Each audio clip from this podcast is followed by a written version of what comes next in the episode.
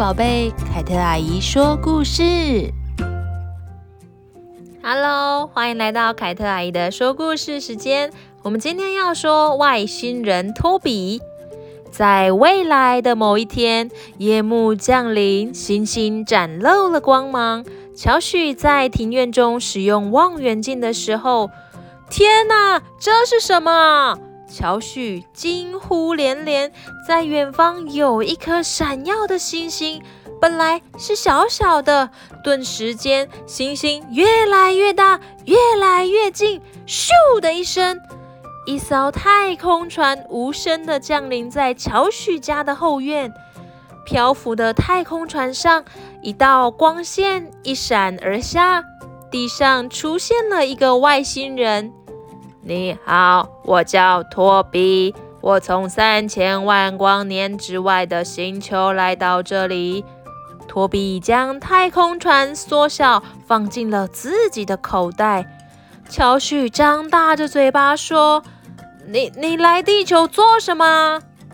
托比沉思了一会，嗯，我只是离家出走了。哦。那你应该没有地方可以住吧？那你跟我一起生活吧。乔许开心地拉着托比进了家门，跟爸爸妈妈介绍了新朋友。隔天一早，妈妈准备了超级丰盛的早餐迎接托比。这个圆圆的是什么？哦，托比，那个是松饼啊，很好吃的哟。那个红红小小的是什么？那个叫做草莓，哇，这就是地球上的食物啊，看起来好像很美味呢。我要开动了。托比好久好久没有吃过丰盛美味的早餐了，因为托比的爸爸妈妈总是忙于工作，没有太多时间关心托比呢。上学前，妈妈在乔许的额头上亲了一下。宝贝，妈妈爱你哦。托比突然想起自己的妈妈，心里沉了一下，头微微的低下。托比还没回过神时，乔许就已经带托比一起到了学校呢。教室里全部的小朋友都对托比充满了好奇，也都非常热情欢迎这位新朋友呢。你们地球上的人都是蓝色的吗？罗拉问。嗯，我们的星球上面的颜色很多哦。我这有巧克力，你要尝尝看吗？克里斯说。这个黑黑的是什么啊？好像不是很好吃啊。你们也要上讨人厌的数学课吗？雷贝卡问。数学课。这好像是必修课啊！我可以去你们家玩吗？我好想去哦。杰克说：“没有问题，可是你要自己回来。”托比被大家的热情团团围住。这时，托比突然想起自己在学校里的朋友们。放学后回到了家。乔许开开心心的又跑又跳的来到了爸爸的身边，拿出今天做的美劳作品。哇，乔许，你做的作品好特别，很有创意哦！爸爸说完便摸了摸乔许的头，呵呵呵，我被爸爸称赞了。乔许嘻嘻笑得好开心。托比看着开心的乔许，低下头。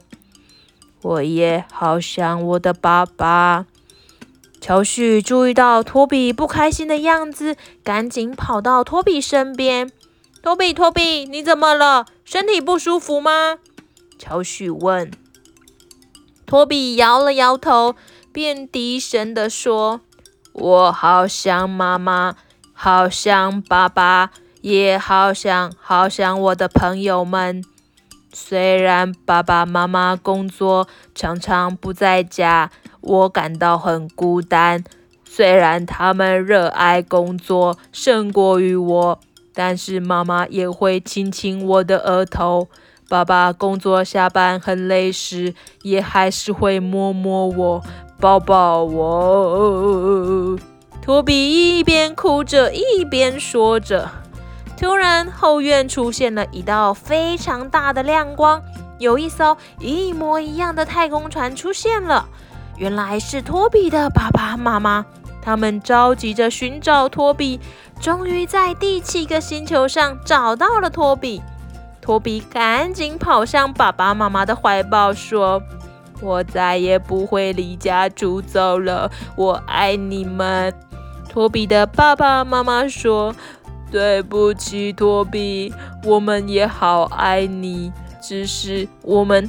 太认真工作而忽略你了，对不起，托比。托比一家人跟乔许一家道别后，便咻一下子就在天空中消失了。他们回到了自己的星球了呢。哇，小朋友，我们今天的故事就说到这边。不知道托比跟乔许以后该怎么联络呢？或许托比。